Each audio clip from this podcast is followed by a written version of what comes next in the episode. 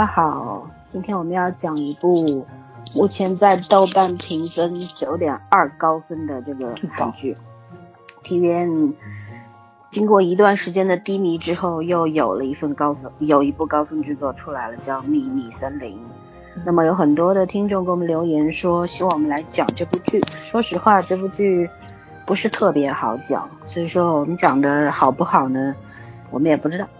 就尽力而为吧，减轻责任是吗？对对对，真的不好讲，因为这个可能用写更容易一点，用讲不太容易，明白吗？因为我想过，如果是写下来，然后照照着这个写下来的东西来读一遍，可能会比较清晰。但是讨论的话，可能会出现一些不不同的这个意见和碰撞出来。但是我觉得会会比较精彩吧。嗯嗯。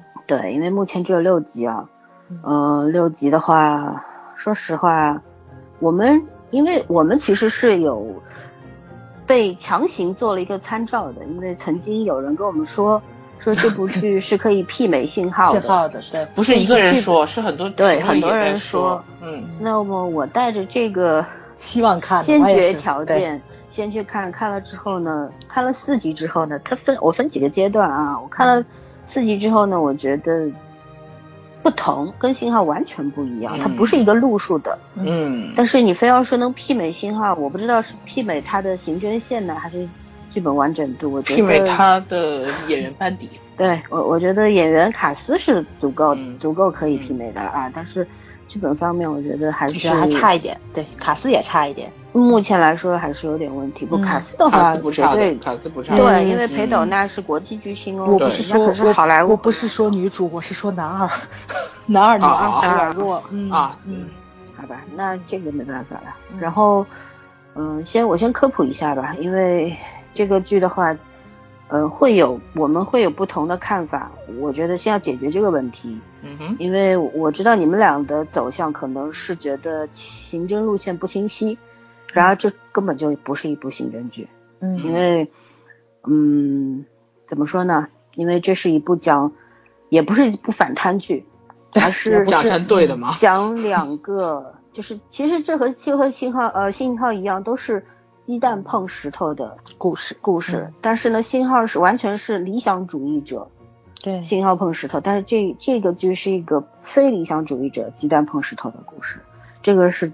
绝大的区别，然后讲一下检察官制度吧，因为，呃，信号里边它的讲到司法系统的腐败，对吧？但是它很多的是直指政界，对吗？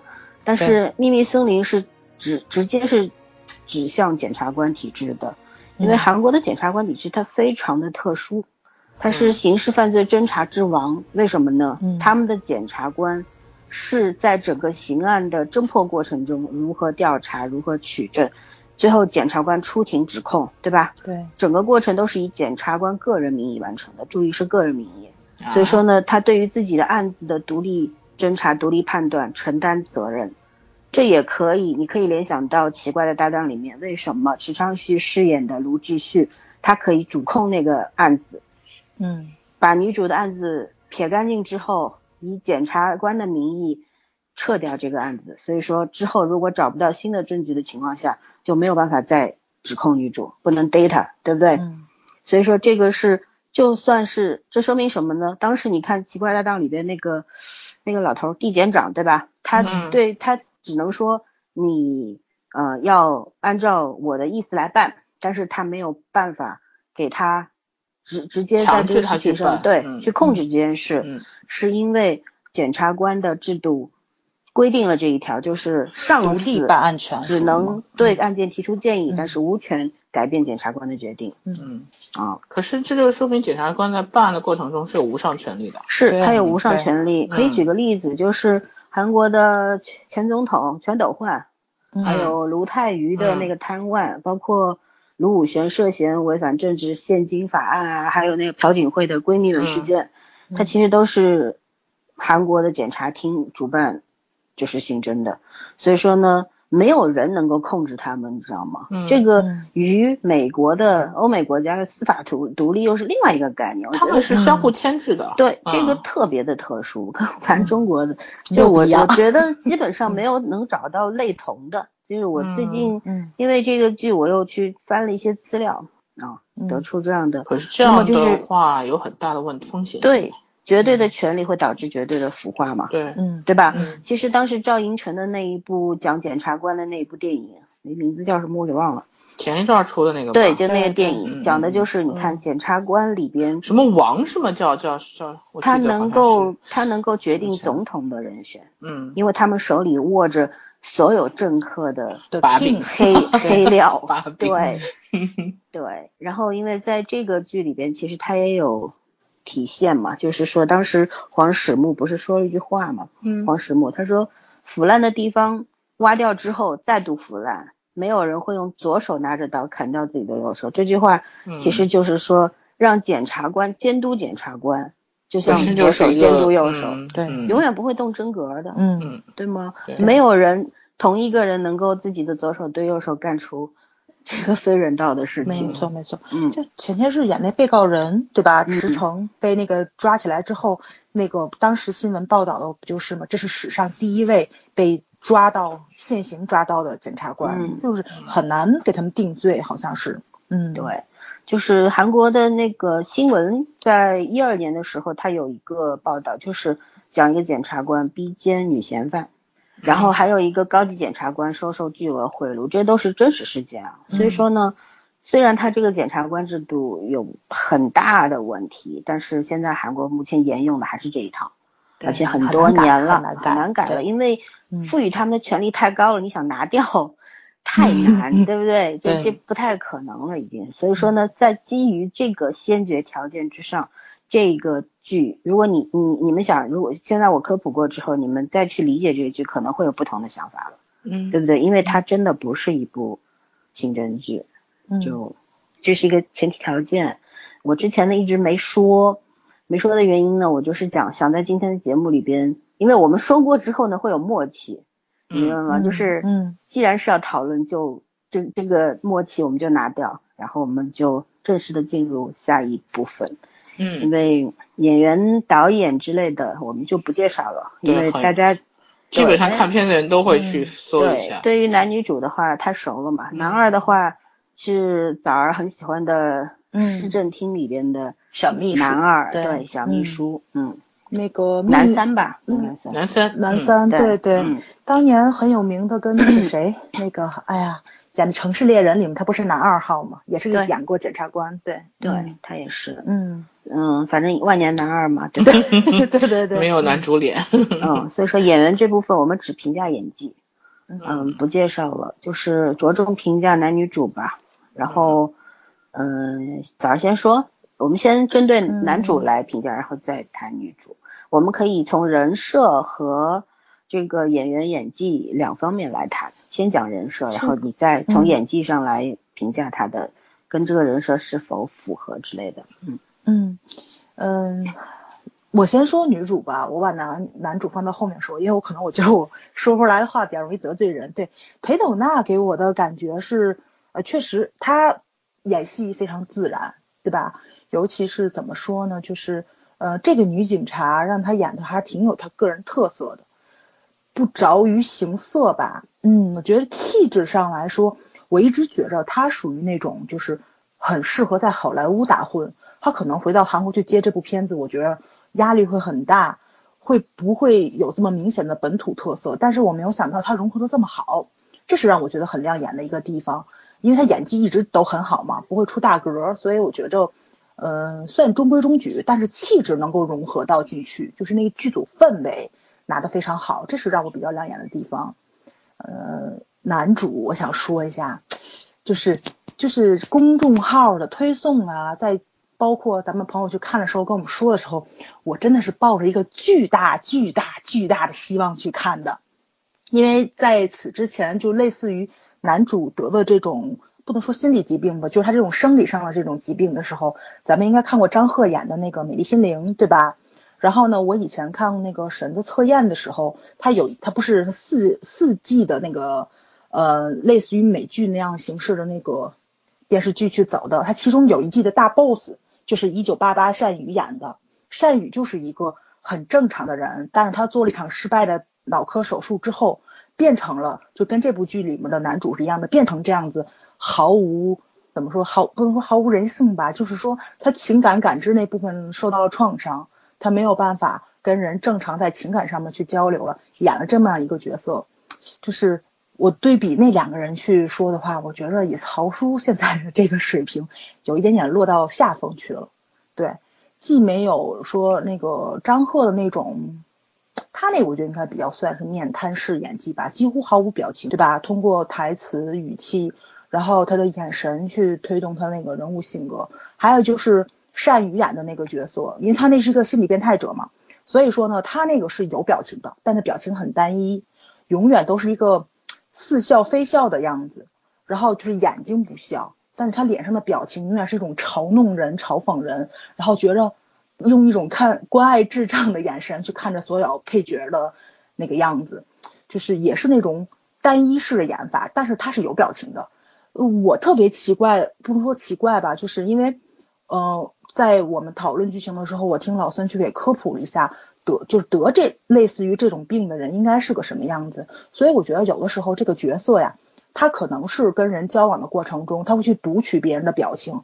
但是他自己独处的时候，你不需要去做反应的时候，他的微表情太多了，这是让我特别受不了的地方。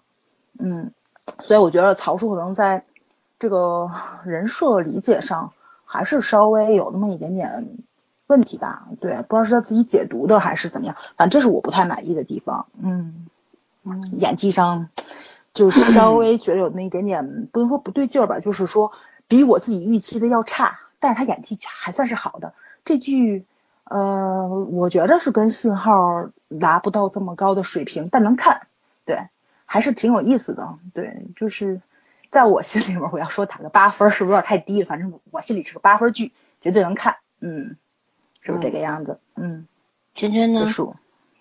嗯，我先说男主吧，我就觉得刚才早说谁说说说那个单宇演的角色是是是有一种。呃，宛若看智障的比翼众生的感觉吗？嗯，我觉得曹承佑在这个片子里面才是这种感觉。他表现的我完全不觉得他是个面瘫或者是个什么，也他也绝对不智障。他真的就是，哎，这这这，你你别给我扣帽，这俩词儿我可绝对没说。不是不是，对，我说他这不是这种面瘫的感觉，他绝对就是一个，嗯，怎么说呢？我从心里面就就是上帝视角的感觉。对啊，他虽然没有演出来，他虽然所谓他人设不是这样，他人设是一个什么？因为听力太过发达，好像很容易受受受，是不是？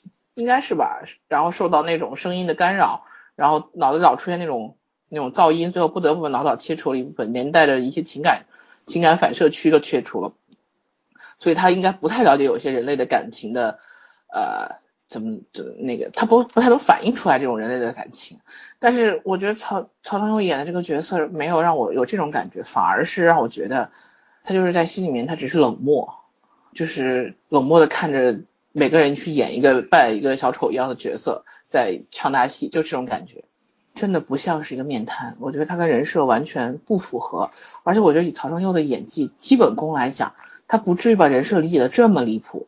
所以我觉得这要么就是编剧在人设上根本有问题，或者编剧给他讲戏讲的就有问题，然后加上他成功的理解偏了，于是最后出来的效果差了十万八千里。嗯，不能说他演的不好，但是他绝对不是这个人设。嗯嗯，如果没有这个人设的话，就他只是一个比较不喜欢和人交际的感情冷漠的一个，呃，你就看他他的那个身世背景嘛，嗯，就是很孤单的，然后父母都不管他，所以就长成这种性格也。不奇怪，一个很孤僻的人而已。那你就简单一点，做一个很孤僻的人，干嘛要把前面这些东西带进来？然后就很复杂。对对，你复杂你又驾驭不了。嗯，就是现在弄的演员也不知道到底是应该谁背锅了。就是这种，他要不做这个手术，他就是一个冷漠的人，其实完全都说得通，没有问题。对啊，然后所以我就我现在就是不去想他这个人设，如果这个剧情不提的话，完全可以不用去想他这个人设，也觉得 OK 的，就是剧情还是可以的。呃，演演技还是可以的。然后裴斗娜，我真的是惊喜了，因为，嗯，首先他这个长相就是容易让人印象深刻嘛，因为我一那种看剧都不记人的，然后看裴斗娜都说，哎，这不就是演那个云图？当时不有裴斗娜吗？说那一堆人脸的，他都记不住一堆人脸的，然后记得裴斗娜，说明他还是很有很有长相很有特色的一个人。而且我印象中他演的角色，反正好莱坞对韩韩国明星也不是很主流嘛，他演的角色，呃，印象不是很深刻，但是对这个人物印象深刻。我以前觉得他就是有点，他才有点面瘫冷冰冰的，永远都是那样。但是这个剧人风格，嗯，对啊，他反而非常的接地气。然后包括对那个老奶奶呀，包括就是，嗯，跟男主的相处啊，我觉得活灵活现，就是把这个女警察的角色演的活灵活现，啊，而且台词很好，所以我对佩老娜真是，呃，惊艳的转变了一把印象。嗯嗯，至于其他人一会儿再说吧。所以这个片子演技上我打七点五吧，就是男主女主的演技平均下来七点五是没有问题的。嗯。嗯，男主主要是人设骗了。如果男主人设不骗的话，男主就告诉我他就是一个呃那种那种冷漠的，然后没有人关爱的，孤独的成长到现在的这样一个人，我也可以给他八分，没有问题的。嗯。嗯。嗯，我说完了，说说。嗯。嗯，男主的人设其实我也是质疑的，我有异议异议啊，就是说那个这个人设呢，按照他剧本教告诉我们的，对吧？在台词里面告诉我们，就是说。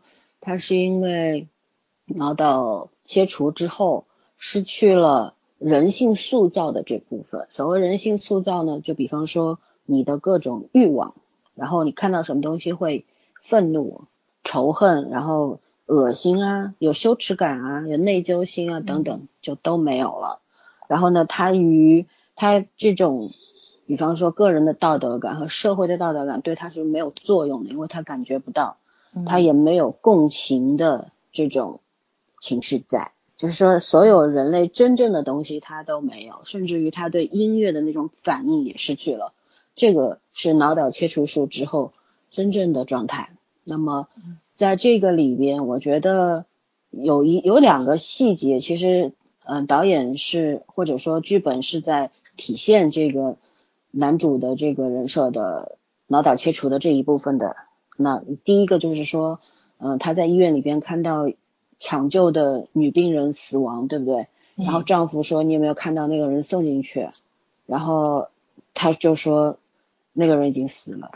那这这个是符合人设的，符合这个问题的。第二个呢，就是比方他看到犯罪现场之后，所有人就是那个女学生，她居然活过来了，因为被电击之后，等于是。窒息过去了嘛，对吧？假死状态，对，假死状态，然后突然又活过来，说到死，因为那个并没有致死，但是呢，他当所有人都要抢救，然后他还在那边看那看那个案情现场，现场在做分析什么的，就是说在这两个比较具体的事件上面，他是符合人设的，但是呢，我觉得就是圈圈和崽儿都说到了，就他的微表情丰富到 让我有点纳闷儿，你知道吗？对。因为失去这些，你知道微表情是怎么来的吗？大脑的反射神经吗？这是不，这是不受人控制。微表情很多是不受控制的，就是说，真正懂得这一些的，比方说一些专家，或者说对这方面非常有研究的人，是训练过的人是吧？对，通过展现部分微表情去欺骗对方，但是对方一定是一个会读懂微表情的人。那普通人和普通人之间是做不到这样的互动的，一般人也做不到这个。那么在这个基础上，你说男主他的微表情，他是一个没有共情关系的人，他是没有任何感情、没有情绪的那种人。那他的微表情的来源是什么？那么第六集中他做了一个弥补，他说女主给他画了一个大脑结构图，说，嗯，你唯一的这个情感表现就是优越感，嗯，因为他当时台词里也说了嘛，说。还流了一样，我谨慎的感情表达方式就是优越感，那么大概就可以去弥补到，去回答圈圈之前的那个质疑，就是他好像就是上帝视角，看谁都是傻叉那种，对不对？啊，那那这个在台词里面弥补了，那我可以接受，因为我们一直说嘛，说你如果是基于故事的逻辑，它是完整的，它是顺的，那我们就可以把它撇开，不不把它联系到现实当中，对不对？那么。我觉得这方面我可以接受，但是呢，我还是觉得他其实让人产生反感的地方在哪里？我们在录制节目之前，呃，圈圈就说了，说导演有点 low，因为他 总是给男主嗯大特写，脸部大，然后非常超清的给他的眼睛眼神的那种变化，对吧？嗯嗯，生怕错过一点那知道个他能展表现。对对对，呃嗯就是说，虽然我们也没有做过导演，没有学过这方面的知识，我们不知道有什么更好的办法去展现男主的这种整个人的状态，当时当下的那种反射啊，或者怎么样，对吧？嗯我们不知道，因为只能通过这种微这种大特写的读写，仿佛能够看到他内心活动，嗯这个是导演的逻辑。呃但是呢，关键是因为这种，关键是他还有一半儿的镜头是要配上话外音起，刚跟他刚跟谁说过话外台词，对吧？因为那个台词，然后去引去联想他那微表情是什么意思，推进剧情去走，这也是让我特别无法接受。这话外音太多了，这是我好久没有看到韩剧里面会通过重复刚刚就是说人物对话去展现剧情的。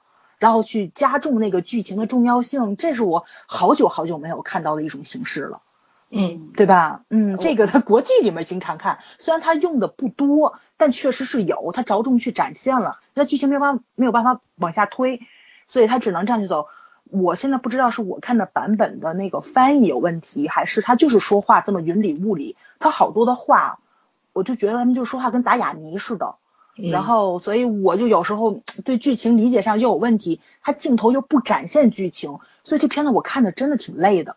对我从对从心里面会不喜欢这种形式。不知道他到底想表达什么。嗯没错没错，就是圈圈去说嘛，说很像《人民的名义》，但是你要明白，是那是咱的母语，再加上《人民的名义》台词很高明，嗯，对吧？我就是不看那些演员去演，我听他们说台词的方式，说他们那个台词的内容，我就能够去猜这个剧情。但是这个韩剧真挺难的，我估估计跟跟翻译也是有关系，这是肯定的。嗯嗯嗯嗯嗯、我是觉得这个导演是有问题的。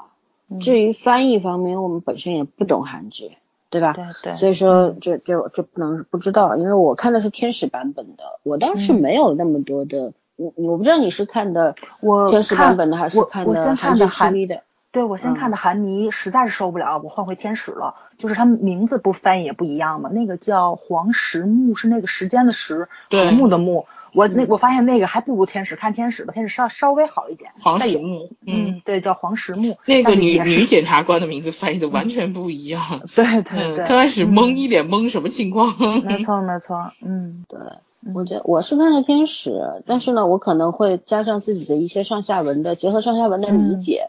所以说呢，我觉得我倒是没有太多的疑问。我我所在的疑问，并不是在于这个他的台词展现或者怎么样，嗯而是在于他的嗯，他所有的那个推理过程，你知道吗？对，就是其实是这样，就是因为你们不做这条，你们可能不了解，会觉得好像嘴炮、纯嘴炮，就对大家靠说的。嗯其实推理确实是这样一个过程，比方说我们看案情会啊什么的，嗯会结合多方面的线索来做这样一个推理。呃，会会会，但是推理只是推理，不是定论。嗯这个剧里让我非常不满意的就是他把这些推理当成了定论。你看，所有嗯黄始木所有的推理，他都是定论，然后他会根据这个推理进行下一步行动，嗯而且是准确无误的。我觉得有很多人，我在这个豆瓣上和那个很多公众号的推文上面看到说，说他是一个高智商，但并不并不妖的人，因为不是有句话叫多智近乎妖嘛，嗯对吧？嗯说他并不是，但是我觉得是够我觉妖了得他的都对够快成仙妖了因为。嗯他这个比犯罪心理还过分，我觉得 一猜一准儿。因为他的这种所有的推理，在在事实上，就是推理只是推理，你是要通过，比方说你结合了嗯线索，你去推理到了这个环节，但是你如何去印证它呢？你还是要通过侦查的，知道吗？嗯进一步的侦查，因为推理是为了缩小范围，嗯缩小范围之后干什么？还是要侦查，还是要多方面的调查排查，对吧？然后通过各方面的组合行动，比方说，嗯，有有这个刑警啊，也会出动到一些基层的警员，对，然后他们搜查官，对？搜查官都没出动过，我很纳闷儿。对，然后呢，就是还会有心理方面的这些，像我们会去参与因为大家都是一个多方协动的一个过程，所以说他就是其实这这个一个是这方面推理当定论，这个我不满。第二个呢，就是你看他所有的行动，虽然说我我们已经了解了，说韩国的检察官就是这个样子，他可以决定一切，对吧？无上的权利，但是呢，我觉得一个人能力再强，他也只是一个人，对，嗯，对吧？就就你一个人能够独挡一面可以，你独挡十面这事儿我不信，嗯啊，是这样。嗯，然后呢，对于曹大叔的演技呢，我觉得如果是这样的人设，他演到这个程度呢，我还是满意的，因为我觉得他也没办法。嗯说实话，对于这样的人设，我估计因为没有没有东西可以借鉴，曾经并没有。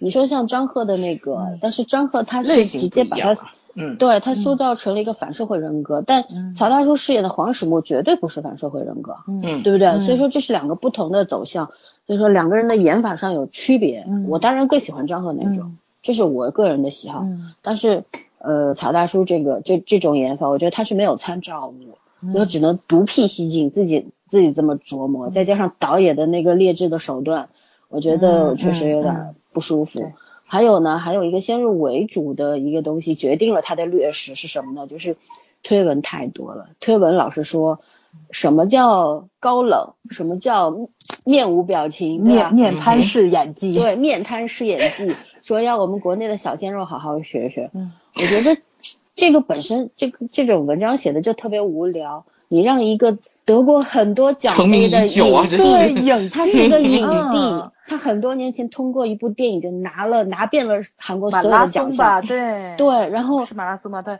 不过你看那时候还很年轻，还他对吧他这样的一个天赋型演影，帝，然后我们也看过之前他的《十四日》和那李宝英的，嗯对，我是很折服于他的演技的，嗯不得不服的。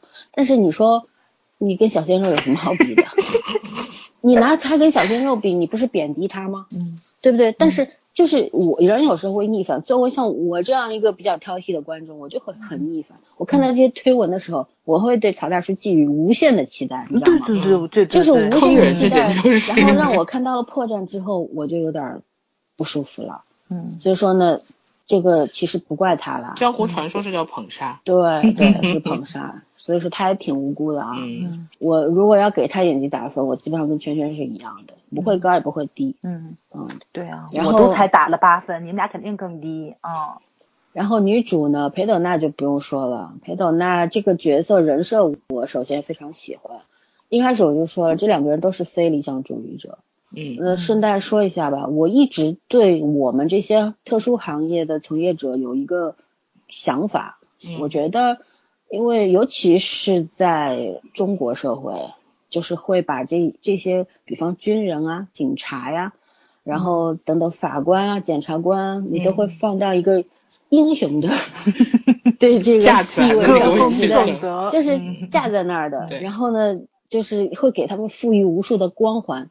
然后呢，一旦他们有很多事，你就比方说以前大家都觉得人民警察牛逼的不得了，然后慢慢慢慢大家知道哦，人民警察并不是无所不能的，其所以实韩国社会我觉得也是这样。是就是其实是一样的啊，就对，你看那个就是那个酒家那个老鸨不是讲那句话嘛，说检察官不能，检察官我还要不能相信，那我还能相相信信谁什么呢？？是对，嗯就因为老百姓是弱势群体嘛，特别无力的，那总归会把所有的期望放在某一个职业上，再加上本身政府对这个职业的宣扬，对吧？就做的过、过高了，所以说呢，就当这个期待落空的时候呢，大家可能会走到另一个极端，就不信任他们。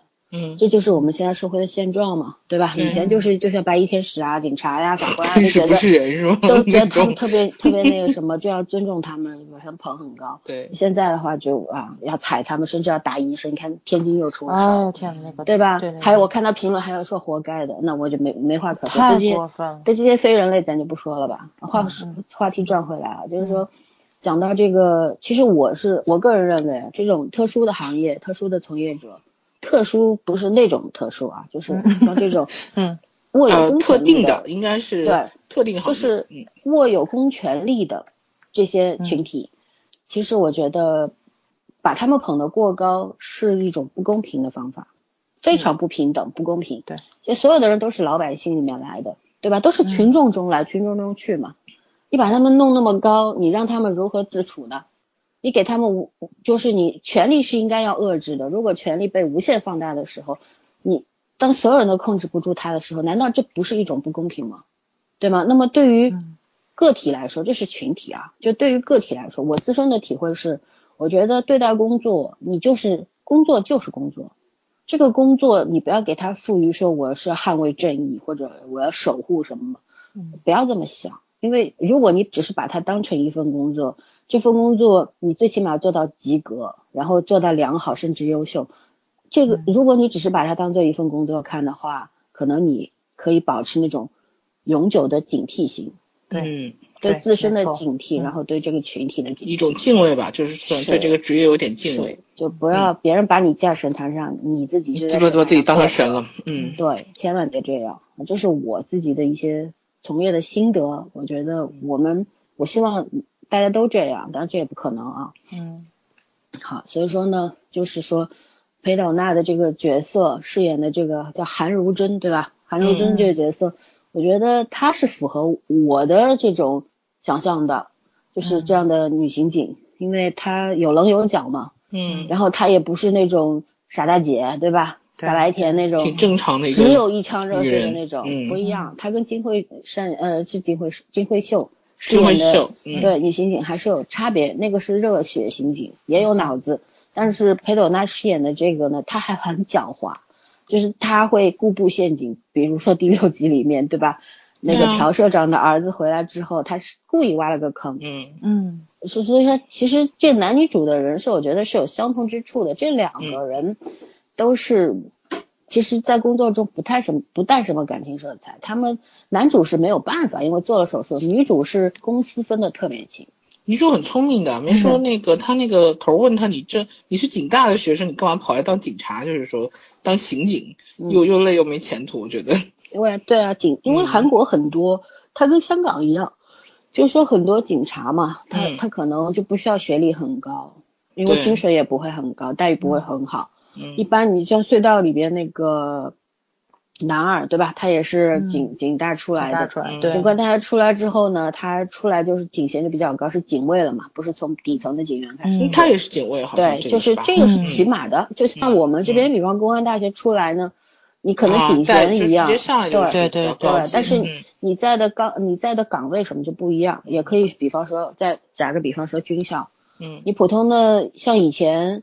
就是说，普通的士兵，你考军校出来，少尉，对吧？然后当从小排长开始做。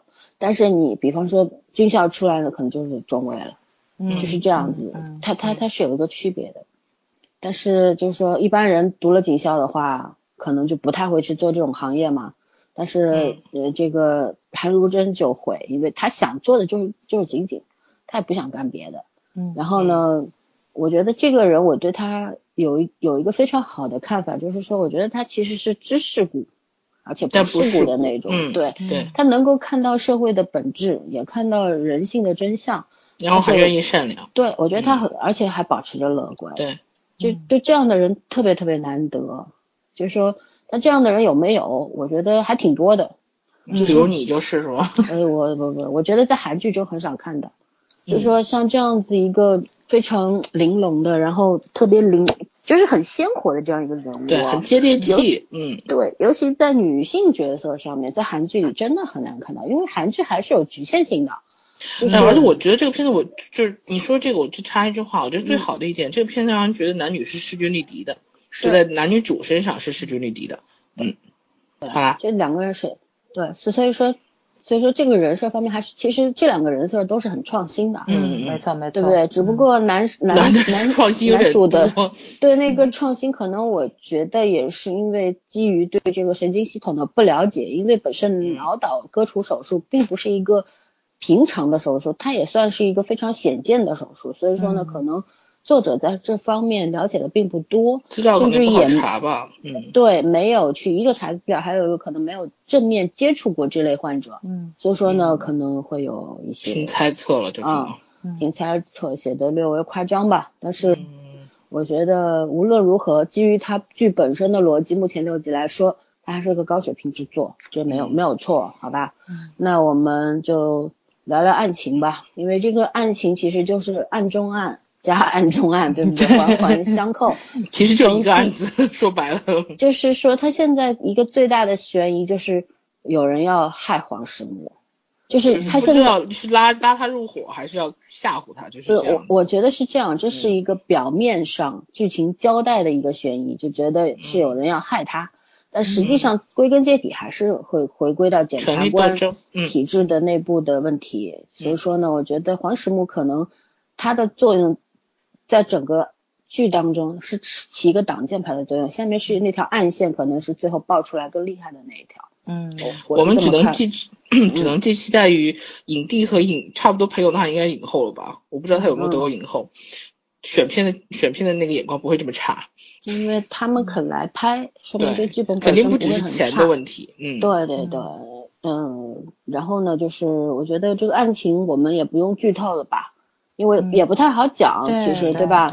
对，都是拉线头，现在主要是没法讲。他现在是未解之谜太多了，对吧？对，他坑没填几个，但又挖出来就收一榔头西一杠子都拉线头。是，对，但但是他并没有乱，没有乱，杂，但是没有乱。然后呢，他的那个推进的节奏，我在爱情部分我还是满意的，但是呢，只有我觉着慢。但但是我觉得就是不是慢，他是好多人就是说为什么觉得烧脑？其实我知道烧脑在哪，他那个节奏是时快时慢，而且我跟怎么说呢？我说我先说我的啊，我插我插一下，我先说我对这个片子感觉，因为我昨天跟你们俩其实大概说了一下，我说你像信号，它第一是独立案件嘛。然后第二，它是纵深挖的，就是它给你的线索是比较少的，但是它有一个主逻辑线，然后你是往深去考虑的。但是这个秘密森林，我觉得这片名其实看完前六集，觉得片名起的还是对的。嗯，就你进到一个迷宫里面，他给了你一堆线索碎片，然后就好像你摊了一桌子，你去拼，你现在什么都看不到，你东一下西一下，你看到好多碎片，但是。而且它的剪辑，我就说导演水平略有点差，有点跟不上，所以它的剪辑的节奏也是时快时慢，就他有的时候是故意的放了一些慢镜头进去，毫无意义，让我觉得毫无对毫无意义。就算你觉得很紧张的时候，他这样放，他是故意放缓还是故意压抑，你说不来。而且片子的整个颜色色调特别韩影，非常的保持那个韩影的风格，就是韩影这些政治剧这风格，对冷峻压抑阴暗。所以，就是这个片子烧脑的是在这儿，就是你碎片太多了。如果你稍微逻辑有点混乱，你就感受不到，但你就不知道你在想什么了。剧情上真不烧脑，你就就它剧情它不走悬疑线，其实没错，它其实就不是一个刑侦剧，对，不能用刑侦剧的眼光去看。我为什么说他笑他是人民的名义呢？他开始其实就有点像反腐色彩，你知道吗？就是他，他可以那个。不拍成刑侦剧，但是你让一个女警察在这部片子里面没怎么去刑侦过，这个事儿就让我接受不了的。就是说，就是说，呃，他可能是跟这个检察官跟男主两个人还没有互相信任，但是吧，你不能总展现这个检察官去刑侦这个案子，那女警察呢，她天天就什么也不做吗？她其实那方面展现的挺弱的，就是你想要其他的。支线的案件，或者说是不相干的案件出来哦，不不不，是是相干的案件，就是在他在他的私人时间的时候去做的那些事情。早早的意思是说，我现在觉得这个片子应该警察有警察的职能在，没错没错。现在成了检察官干所有人该干的事儿，都帮检察官去干了。还有一个问题就是那个谁，就是其实我觉得裴斗娜不裴斗娜就是这个女主。现在开始还也不能说完全就信任这个检察官，他是其实对吧？他们俩其实彼此都他应该是私下是有一些自己的调查。我觉得就是我还比较满意在是他把这个就是说第一个案件的那个受害人的妈妈带到他家里去住，其实也有一个监管的作用，是有这个部分。但是比如说他家里不能成为他自己这个案情的据点了。公司里面不是公司里面，就是警局里面又有同事，就是他自己私下没有说他一个据点是做那些案情乱七八糟东西的陷阱没有，他手里连个本儿都没有，这是让我特别无法接受人家画画，画画啊，对呀，他们 写他用画的。对对对，就是哎呀，从小美术比较好。那个过案子的过程，男主大脑中去过案子的过程太多了，但他过案子的过程中，就是说去完全去讲推理过程，他就很少。都是他在回想这些人说的话，这也是让我接受不了的地方。还有就是说其他配角，就是说，除了像次长啊这种演技非常好的人，他给一些大特写之外，几乎他都是给两个人同时入入镜，对吧？说的次长的岳父给的给的大特写也不少啊，对，他出来以后也不少，对对对，那那证明演技过关嘛。脸比镜头还大。对，类似于他跟那个徐简两个人在镜头的时候，就找一个特别特殊角度，两个人同同时入镜变焦，远景一个，近景一个，切他们两个人。这个时候我就特别着急。就没有任何意义，你就别切了，显得男二演技更烂了。你没法对比，男二除了脸好看之外，没有啥优点。脸好看个毛啊！对啊，脸好看。相对来说，相对来说，这剧里没有脸好看的人。上级的面前，然后你私底下去做一些特别那是沉思的表情，你上级在那看着你，就这么弱的问题，就咱们这种刚从业的人都不会犯，你还一检察官好吗？就这种，但是还有很多年的检察官前辈。男二有些，比方说对处长的那些不信任、不屑，他头一转，然后处他给了一个大特写，是他的脸表情是特别不屑，甚至是质疑、鄙夷的那种。但是下一个镜头是给处长，处长目睹了这一切，对，其实太明了，你知道吧？没有技术含量。我觉得这个剧如果换个导演的话，可能会就真的到九分。但是这个导演的表现手法真的特别初级，有点小学生的那种不像是一部韩剧的导演。我去查过他的，他还特爱拍刑侦剧。他之前一五年的时候，《惊喜爱》就拍《秘密》的那个《惊喜爱》，有一部叫叫什么来着？也是一个演一个女女女的警警官嘛，就是这样。反正是叫 Miss Cooper 还是叫什么？忘记了。是他演的一，第二部就换了一个人演了。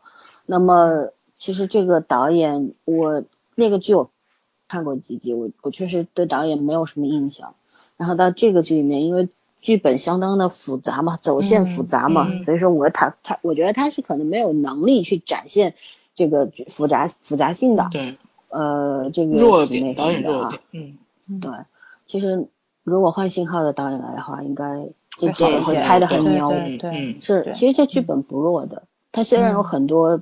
比较大的瑕疵，是我这种我觉得是这个是常识，对，这是常识错误。但是这剧本里边居然也写着啊，我这个后面再吐槽吧。那反正我是觉得说案情线我们反正也不谈，因为谈了呢就没什么意思。没看过的朋友呢，听到我们谈了之后呢，可能对这个就没有欲望了。对，没有欲望，因为它并不是一个复杂的案件。前面圈圈也说了，他去，因为信号是怎样？信号是一根主线，他最后还是要，就是要所有的案件都是为最后那根案件来服务的，对吧？就是围绕着所有的线索都是要往最中间集中的。这个呢，就是圈圈说的那两个都是立体的纵向深入，这个是横向。就就你看到，就感觉一个人不停在吃吃吃，他变成了一个胖子。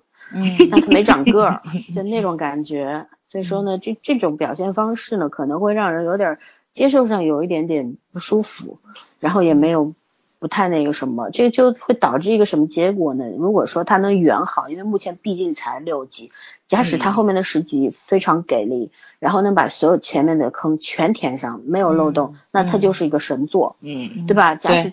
没做到这样的话，那他就是一个劣作，那没有办法了。其实我还有一个脑洞，我不知道他会不会这样开呀？因为就是那个脑岛切除手术嘛，就是就是这种，他有成功案例，就是说没有破坏他的情感那个反射区。是第六集里面说了，对，对说现在他留了个梗嘛，就说那个到底是全部切除还是留了？没错没错。所以我就说，如果说他到后面就是展现，其实男主就是他那个。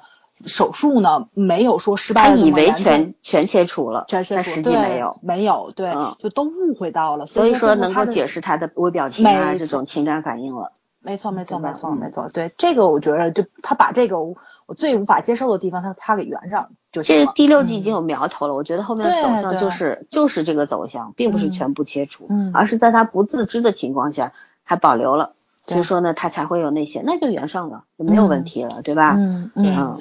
鉴于目前这个导演的剪辑水平，我还是保留一点态度。嗯，对，嗯，反正这一句导导演背锅就对了。我实在不觉得男女主演应该背这个锅。嗯，就你看他的那个镜头。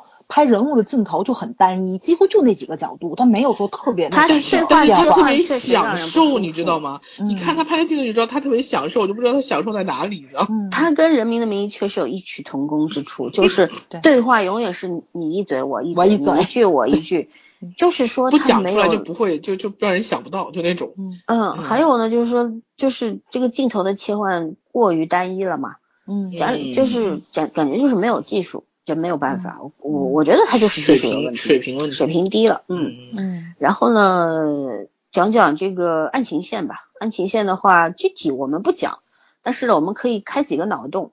比方说，我们现在也很明显的知道，就是说有一条明线是黄始木他身边有一个要坑他的人，对，然后呢，就是检察官内部现在有人要害次长，要把次嗯长拉下马，但是次长已经坐上检察长的位置了，这事儿就很难了，对吧？嗯然后呢，呃，他那有一条暗线是什么？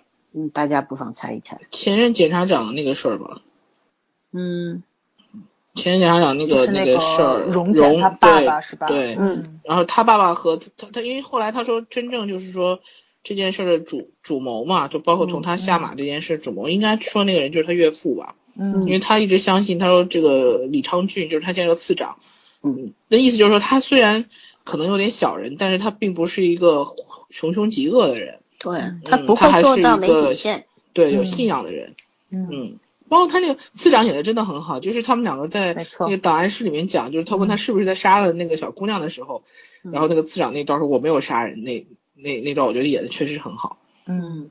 嗯，东龙他爸帅到了对贝塔，嗯，没错没错，啊，啊，帅没有，好但是帅气质嗯，就是说那个范儿感觉很对。嗯嗯，尤其还有一段就是他那个荣，呃，就是荣前检察官对对吧？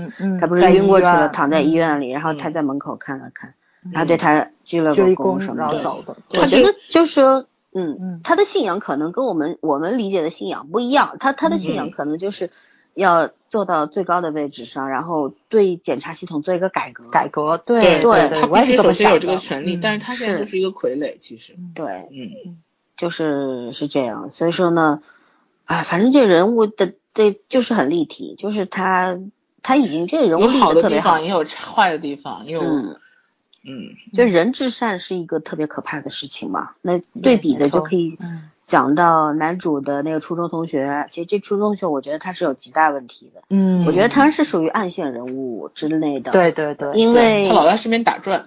是因为我觉得他，你看他有一个铺垫，比方说他当年他那个男主打了他，对吧？嗯，然后还挺惨的，给他弄的。然后你看当时网上有人造谣啊什么的，嗯他也去写这个帖子澄清。我觉得这其实他是算这是个特别聪明的人，嗯。就他知道我写这个帖子会起到更不好的作用，所以我才会写。嗯。包括他后面，你看他特别聪明，在第六集里面，他找到黄石木说，那天你那个嗯。碰见你了，对，嗯。院子外面我看到你了，其实先下手为强嘛。对，我觉得他可能就是一个报复性的，但是呢，他并不是简单的报复杀人，而是他已经参与到了那个暗线部分，可能是嗯。作为里边的工具之一吧。我觉得他没有，他他不是主导，他是他应该是工具之一。所以说呢，然后再加上一些私人的这个愤怒啊什么的，嗯对，嗯所以说呢才会这样。因为一个人如果经常在另一个人身边出现，人家不停的探口风或者怎么样，我觉得就是有问题的。然后他表现出的那种懦弱、那种善，嗯，我是不相信的。我我其实对人性是有质疑的，就是说一个人如果他永远是一个善良的面目，永远是一个怂货的话，我是不相信的，就是这样。所以说，我觉觉得这个演总得需要一个出口。嗯啊，对这个角色还是还是蛮有意思的。我我我是这样猜猜啊，他是暗线中的一个。嗯然后呢，还有一个角色就是朴社长的儿子，他也是他嗯其实是嗯故布迷阵。在我看完第六集之后，我觉得基本上我之前是怀疑过他可能是凶手之一，但是不嗯至于儿子要杀爹吧？对对对吧应该不到这份儿对上，但是我觉得这孩子应该知道什么是肯定的，对他肯定是、嗯因为你想，朴社长本身是个有钱人嘛，他供养那些高官贵人嘛，嗯对吧？所以说呢，他然后落落到这个家家徒四壁的状况，我觉得他对父亲有非常大的不满，因为父亲葬礼的时候，我注意到有个细节，他跪在那儿是特别不耐烦的，对，还拿手机在玩，感情不会很好。对，就感情肯定不好。然后呢，对奶奶的感情应该比较深吧。所以说呢，呃，这两个案件，杀人和伤人案件，我觉得跟他都没啥关系。嗯，但他可能无意中知道一些什么东什么事儿。对，还有呢，就是你看他后来第六集里边就布了个迷局，他那个裴斗娜在暗处观察，对吧？他试探了那几句，然后他立刻删照片、删聊天记录。我觉得其实这这是一个迷局，我觉得他其实真正的就是我不想惹这个官司，我不想你们扯到我，而不是。网我看了网上的一些猜测，说是他可能也是凶手。那我觉得不是，我觉得不是，肯定不是。他不会把这个案子扯得这么狗血的。我觉得这个编剧不是这种类型。嗯 嗯。但是我觉得那个检察官的不是次长的老老婆应该也是一个线索人物。嗯嗯，他这两集戏份明显加重，从第一集他没有出来就那一句话交代，说说说跟他讲。你说说我我今天早点回来什么的，嗯，到现在频频出现，而且我觉得上第五集还是第六集，我问有一次长跟他老丈人的对手戏，他在那边对吧？然后他还问她丈夫说，如果我不是我爸的女儿，你会不会还留在我身边？然后他们俩这个对话也蛮有趣，蛮有趣的，我觉得其实。你不是我老婆的话，你爸不会留在你身边。对他这个回答让人觉得很有意思，这这个台词编的蛮经典的。就是这个会长其实是可以用钱给他铺一条官路，但是他也需要他的这份他这个女性的权利。对，嗯，他需要他的权利。其实我捧你上去，就是以后你要为我开方便之路嘛。对啊，就是培植势力嘛。是，钱权交易。对，我觉得会长跟这女儿估计也没有什么。大的感情吧，有钱人，韩剧的有钱人不都这样吗？没啥感情吗？父女成仇啊，这种很多。但是也有可能会不会他太太跟他那个女孩子，就是这个案子也有关系？我觉得跟他也，他可能是暗线的 boss。我一直是有这种感觉。你是觉着谁是 boss？是那个嗯，次长的老婆。次长的老婆。老婆。对她希望她老公不要有事儿或者怎么样的，我觉得。因为你看次长对他明显是有。忌忌讳的，他他看上去很那个什么，回家要优雅呀，或者温和啊什么。的。对，然后但是他跟他通话的过程当中，次长对他那个其实那种表示，他那演员的表示呈现就是有有点复杂嘛，就是嗯，我有点有点忌惮，嗯，对，又有点忌讳。对老婆问他干嘛，他就说没犯没没犯错，那点真的，嗯。嗯，演的是蛮好的。这个次长这场戏确实让人觉得印象深刻，嗯。嗯。可能我要是我要说我觉得的 boss，你们俩就得说我脑洞太大。你说 没事，你说。我觉得荣姐她爸那么好是大 boss。荣姐她爸应该会知道什么事情。嗯，就是其实我还有一个怎么说呢？就是我觉着啊就是当年就是这个第一个案子的受害人这社长啊，他不说有两个人没有收过他的钱吗？我觉得其中一个应该是荣前检察官，应该是他。但是呢，他应该是理想主义色彩很严重。再加上可能他这个精神导师的位置，有一批检察官是追随他的，但是没想到三年前的那个案子还是把他给挤下去了。我觉得这个不能说信仰坍塌吧，但是这个人呢，应该有一部分势力还在。他即使下台，他可能还想斗一斗，但是他没想到他女儿也进了这个检察官系统。我觉得他女儿应该是个拖后腿的角色，所以他才会让那个谁帮他去看着点他女儿。他女儿应该是个帮倒忙的。我觉得应该他现在是在出手，不想再再走那个善良的那条路了。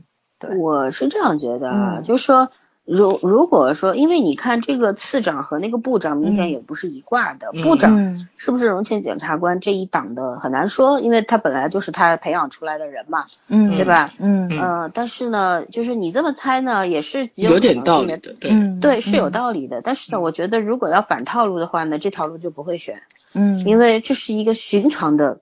很明显能能猜到，对，你能猜到的。但是我为什么会，其实猜他是他次长的老婆，其实也是一条寻常的路。但是呢，这中间可以有一个可能性是什么呢？次长的老婆不是唯一的 boss。嗯，他们中间有钱权的交易，对对，有勾结在那边。嗯，对，其实之前检察官啊，你说这这边是权，他那个女儿跟他爸爸应该是钱方面的吧？我估计。让位不让位的这么个问题，谁想把谁压下去？他女儿想继承他爸爸的那个什么？对对，就是嗯，对，就就这条路的话，可能会写得更加复杂精彩一点吧。嗯，对吧？荣前检察官呢，我觉得他肯定是他知道啊，他当然知道，但是他不能说，因为他现在退到这个位置，他要保家人的情况下，嗯，他也不能说出真相。然后呢，他要保护女儿，但是他也知道没人能保护他女儿。这个系统里面没有什么人跟跟你有真感情，就是就是这样。反而他要利用黄世木嘛，觉得黄世木可能虽然看上去没什么，但是他信任黄世木的人品，他觉得这这个人不够理想主义，但是呢做事儿很实际。然后呢，知道进退，因为他基本上没有站队，黄世木是不站队的人，所以他觉得相对中立的人反而是唯一可以信任的。对，就是当一个人失去了你所有的共情，然后你所有的情绪都没了，你的欲望都没了，那这个人所有的脑力都用在推理上了。所以说，你基于这个基础呢，就是所有的事儿他都干了，对吧？女主也只能当个配。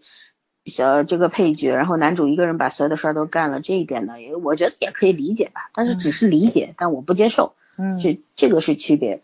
然后呢，说到就是说谁是幕后 boss 的，这个其实挺难猜的，嗯，呃，就是通过他给我们的这些六级的线索里边呢，不太容易猜到。那我们也是开脑洞来走两看看看谁猜对了吧，嗯，对吧？嗯嗯，然后呢，还有一点就是说。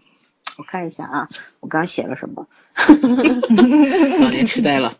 嗯嗯，其实我想说一下，就是这个编剧的写作意图，我觉得挺有挺好的。就是我们以前看韩国的刑侦剧，呃，大部分时候就是在总体来说，如果它算刑侦题材的话，我我也不觉得它像刑侦题材。嗯，就是我们最后最后大家的目的总是要追寻正义嘛，或者是追寻真相。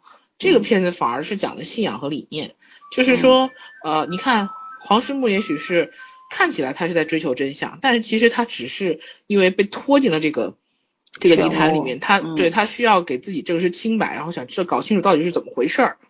而那些就是这些检察官，因为他没有人的欲望，呃，对，他没有那个欲望，他不想怎样。对，就是他不会，就从他不拉帮结派、不站队这件事情，就这方面可以说他那个人设还是某方面还是还是对的吧，因为他也不太就是说人情世故他也不懂，然后他的那个手术又。又让他跟大众不太一样嘛，所以也很正常。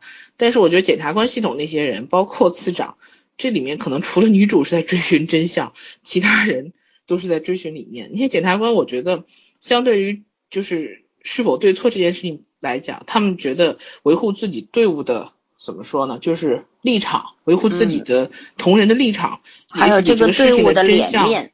对吧？对，更重要。对，因为你看，我们经常捍卫我们的名誉，说在韩剧里面经常看到，包括《奇怪的搭档》里面有两个案子，都是为了，其实他大家都知道那是有错的，但是就是为了整个检察官体系的这个这个队伍的脸面，就是我们宁可掩盖掉，你你可牺牲掉，就是捍卫自己的名誉，还有利益，嗯，就是我们不能失去这个权利，一旦被社会上。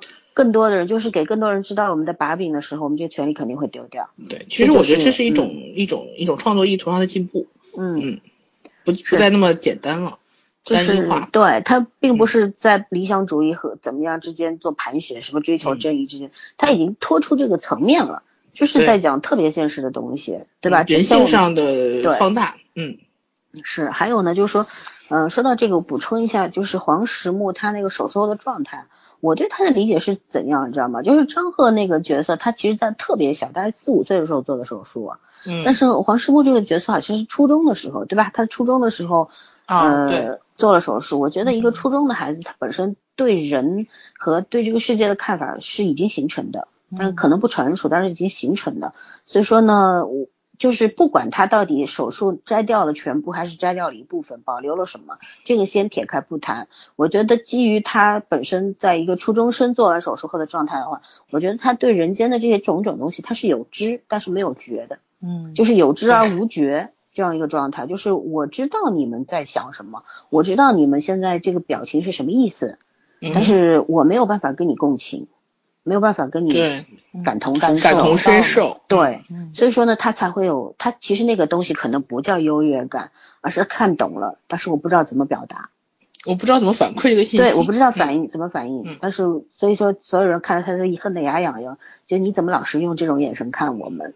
就我们都跟就是可能大家都跟我的心情差不多吧，觉得你一副那个看不上我们那边的那种脸，是，所以说呢，如果是。在这个样子、这个情况下，我觉得他的这种微表情过多，倒是也有说服力，是吧？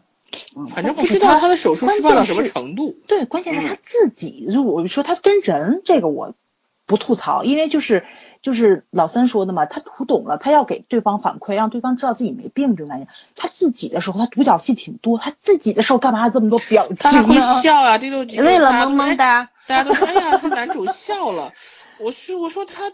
连笑其实是个挺正常的反应啊，就算他的微表情没有笑，他还是会的呀。嗯，对啊，这是本能吧？这有什么好稀罕的？觉得很稀罕。对他没有欲望说男主笑了。对，他不不代表做了这个手术就是机器人了嘛，对吧？不一样。然后呢，就再谈谈理想主义吧。我觉得就是说，理想主义这东西吧，必须要存在于这个世界上。一定会有人，永远都会有人有的。必须要存在于人类的内心。我觉得理想主义是毕竟必须要存在，但是有一个特别矛盾的东西，就是理想主义它可能成就不了所谓的正义吧。嗯，就像你说信号的话，当时信号如果没有那个信念成药的对讲机，嗯，那有什么办法跨越二十年实现这个正义呢？没有办法吧？嗯，对不对？因为台词也说了，二十年之后那个世界变了嘛，木有啊，对吧？然后这个剧里面千年都没变过，二十年想变。这个剧里边的理，他不是理想主义者了吧？但是内心对正义的那种追求反而没有停止过，只是用的方式可能会让人更加的觉得汗毛直竖吧。就是脱开了、抛开了理想主义的这这层呃遮羞布，然后这层这层那个外衣面纱，对他们只是要做实际的事情，就是我我看清了，但是我没有放弃。嗯，对吧？然后我保持我的客观性和警惕性，就我对活着就要努力，否则我们连绝望的机会都没有。对，就是我也没有什么理想大抱负，说我一定要铲除什么社会毒瘤，什么都没有。我我就是从我自己能做的这个事儿，我我把它做好而已。那这这个叫实用主义吧，不叫理想主义。对。嗯，所以说，我今天听一句话，我觉得还蛮好，就是说说那些不是经常对你听什么是那些比我们成功的人还比我们努力嘛？然后说，他说其实呢，呃，我说这句话的时候，就是我们为什么可以不努力？说我们为什么还不努力？但是其实事实上呢，我们就算努力的，也也可能还是很绝望，不会有不会达到人家的那样成就。但是呢，尽管如此，我们还是得努力，否则的话，我们连绝望的那个滋味都都尝不到。嗯。我努力半天就是想绝望一下，可是你不太努力，你不知道啊，对啊，就是这种反鸡汤，其实我觉得也是对的。笑死了。好吧，那反正这个这种韩剧呢，其实我觉得就算它是 TVN 的高分作品，但是还是犯了改韩剧的一个比较大的错误。其实据我所知呢，其实韩国的检察系统和警察嘛，检察系统是有很多错误，但是你说哪个国家的检察官没犯过罪？对不对？就是没有韩剧里面表现的这么的集中和他现在最近两年太集中了啊！对，关键他的镜头感实在是，就是那个检察长他那个就职之后嘛，然后就是所有人呼啦从屋里冲出来，然后系西服扣子一起鞠躬的时候，我当时想，他妈这不就是黑社会吗？没有，我觉得难道不是吗？对对对对，给我这感觉就是铁板一块啊！真的就是铁板这个我跟你讲，早上你一定要去看赵寅成的那部。嗯，那部电影，你今天晚上你就去 看，你就知道他们为啥看睡不着了。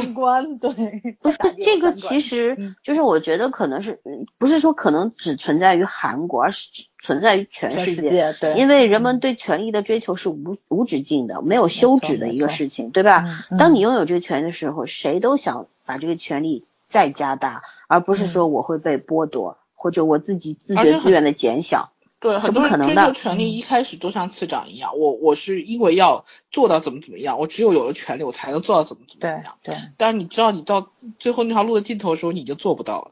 就是很多事的开端，它可能是好的，但是它的结果可能出乎所有人的想象吧。没错，看到开头看不到结局。对，最好会朝那个最坏的那条那个方向去发展。那个，你记不记得去年我推你们看一部电影，然后叫《精英部队二》。是第一部就是瞎打乱凿，就以暴制暴嘛，警察跟当地黑帮，巴西的一部片子。第二部就完全是什么？就是说，当这个黑暗势力不是这恶势力黑帮被完全压制的时候，新的犯罪形式出现了。对呀，警察变成黑社会。我去，就那片就完全，我就觉得他第一部其实就为了第二部服务的，但是这部这部片现在已经完全找不到了，特别难找。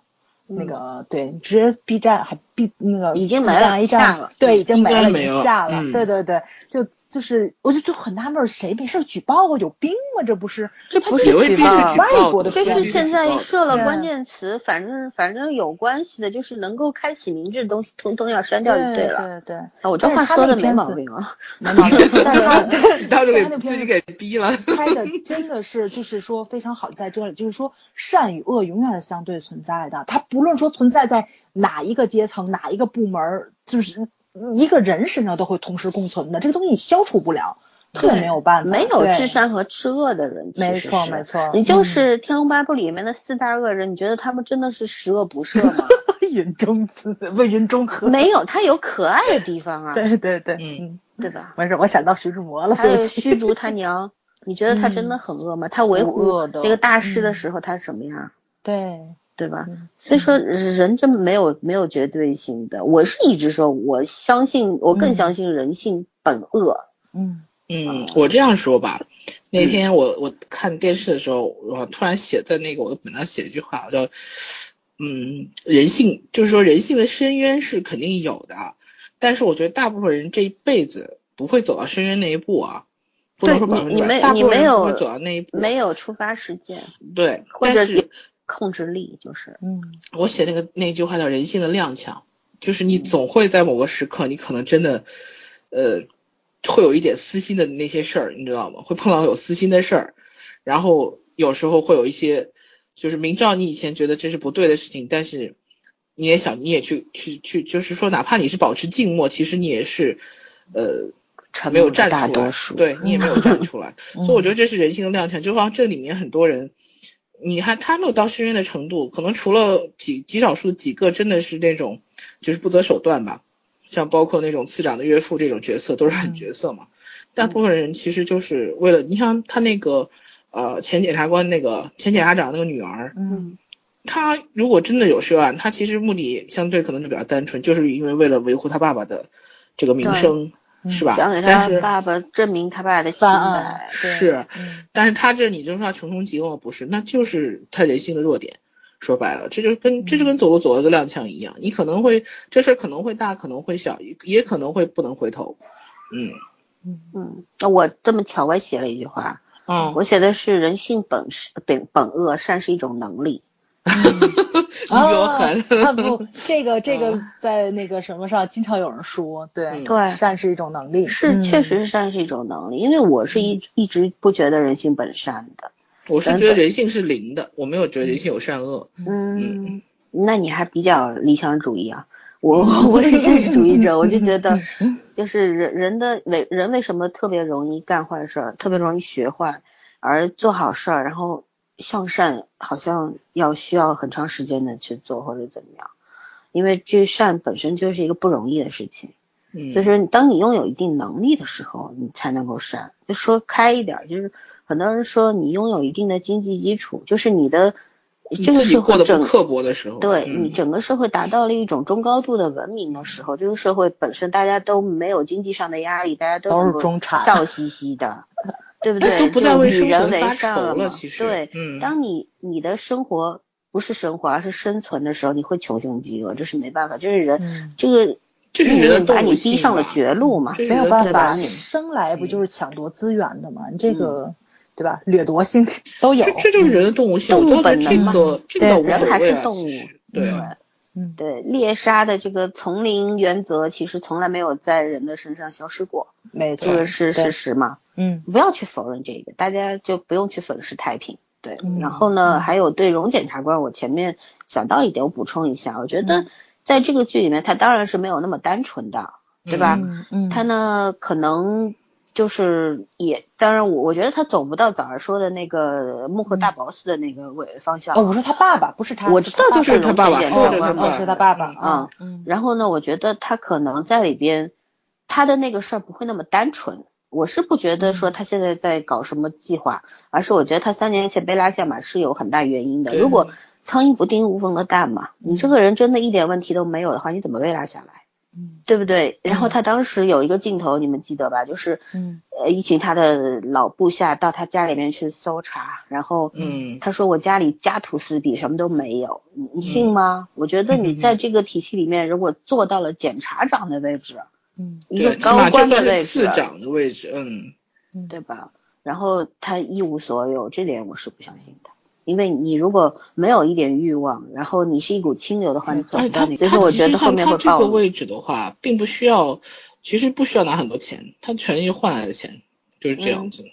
而且他虽然是一个教授，对吧？但是他其实嗯在这个检察官队伍里边，他是有权利的呀。嗯，对，是不是啊都是他的学生嘛，这个是挺可怕的一件对事，情。这对这这个他手下对也是人脉是很厉害的。其实就是嗯在一个队伍里面，有的人可能你你说所有人向所有向这个现在次长鞠躬，他身为检察长，嗯所有人向他鞠躬的人里面，嗯真的所有人都是他这一党的吗？绝对不是吧？对，没错。对吧？嗯嗯但是我就觉得荣前检察长前检察长他下马，他一定是本身是有问题的，嗯，嗯说不定就真的还还有什么秘密金库啊什么也很难说。那如果他们的钱找不到了，对，是我是觉得他不贪钱，未必不贪别的，人都有野心嘛。对贪权呢、对，没错。对。啊权对他们钱嗯。权和钱对他们来说其实就一回事儿。是一回事他因为他没有钱无所谓嘛，他的权利可以换来任何东西，嗯。对吧？但是就是说，这就很让人想起了那个《人民的名义》里边那个处长，侯勇演的那个处长了，每天每天去看眼钱，文文，对，而且呢，反正就是说，现在大大家六六集当中已知的这所有的线索线索里边，基本上嗯我们好像捋的也蛮清楚了。嗯，是的，嗯，然后呢，我还还要稍微赞一下这个剧的台词啊。嗯，我觉得说，其实男主虽然人设有点奇怪，嗯，因为现在还有很多未解的东西，如果他后期补上的话，说不定就不奇怪了，还是很优秀的啊。嗯嗯、但是呢，我觉得他他台词真的给的比较好，因为他是一个六根清净的人，其实就是一个没有没有没有七情六欲，的人没有什么七情这不六欲，是当和尚吗哎呦？这笑天生的吗？嗯差不多这差不多，他有点这味道。其实成大师很容易把脑倒割了就完了嘛，就大师了嘛。哎呦，不是吗？难道你知道现在割就是治疗脑倒已经成为很多治疗方向的，就是大家追求这个治疗结果的一个治疗方向了。前不是就在讨论这个问题吗？嗯如果情绪只是一个荷尔蒙，然后没有意义的话，对啊，就不要啊，会让你更理智的去判对呀、断一就是。你就完全依靠逻辑去活着嘛，对吧？那还要人干嘛呢？要机器就好了。就是就是那个，就是所有人一直在说，你不是说你要去体验一下吗？感情是不讲逻辑的，对嗯，对吧？只有感情是不讲逻辑，但你要完了之后，你你不能变电脑了吗？不就？但是你不是可能是很期你待你？活成那样，你不在乎那个什么逻呃那个无所谓了。不不不，咱咱咱们聊的是什么来着？咱们上次说的是我很期待那个，就是就是我的大脑还是我的，我只不过是身体那个变成机器而已，就是类似于没有，可是你大脑是你的嗯情感中枢啊，你怎么会知道这个过程中你的大脑不会产生变化就是？我的那个那个呃，哎叫什么中央处理器不换，我只扩大一下我的内存，升级一下我的硬件而已。你你你你想想，就是然后你跟那片的大脑指挥不了你身体的时候，你咋整的？对啊，你就就像这个戏，不不不，这个戏里面不不就是讲吗？他他本来是为了割除他的那个大脑杂音的，结果他现在情绪也没了。大脑不可能那么精准化的，对对，你这是属于手术嗯的一个那个边缘化连带作用嘛办法。，连带作用。我现在说的是，我非常想体会到那个矩阵的那个感觉，就是呃骇那我估计，那我估计你在你有生之年，你要好好努力赚钱了。哦，我觉得是，就是即使说科技发展到那个地步的话，他应该即使是找不要钱的人去做这个实验，他会找年轻人，咱身体素质肯定是达不到的。对，他会找最新鲜、最发达的大脑去做这些实验。他应该会找无数嗯各种各种类型的人去测试。他对他要他要龄段。找那个数据量嘛，所以肯定会有你的，放心你，不你们肯定会哎，符合要求。你们能赚回来了吗？不这种是 投入生产之后，他会去找这种普通民众。你有生他最之年看开始不着了别想对，了完我有时候那看看不到这，我就不想那能把剧说回剧情了吗？请 OK，问，说回来，说回来，说回来，剧情聊到哪了？聊聊男主他给予他的一些台词，就是说他的台词，你看他直接他是怼人的，当然就是直线球。他所有他跟所有人讲话方式，我对你有质疑，我就开口问你，他不会像我们，也就只有他的台词能看得懂了，其他人说话都太烦人了，很正常。因为你你想，我们所谓的正常人，对不对？所谓正常人说话的时候都会有各种顾忌，对，是山路十八弯嘛，绕的你云里雾里的。然后我说的都不知道在想什么。对我还希望你给我一个直接的答案，但是男主不是，男主所有都是直线球，就是我想怼你我就怼你了，我想我觉得你有问题我就问你，你是不是有问题？然后他甚至他是有很多诱导式的那种提问方式的，嗯，他诱诱导什么？他会把他猜测的结果放在前面，然后引导性的让这个人说出他想要的那个答案。但是很多人说出来并不是他想要的答案，嗯，那巧就巧在别人说出的不是他要的答案，但也是他意料之中的，嗯，就他他的他的逻辑能力强到什么地步？就是他在预设一个事情的时候，他可能自己放拿了十个答案出来。只要你，而且这十个答案是对应十个方向，每一个方向它都有自己解释的一套东西在里边，它它都有个分析的东西在里边。所以说是不管这个人答出的东西符合他的哪一条，他都能对号入座。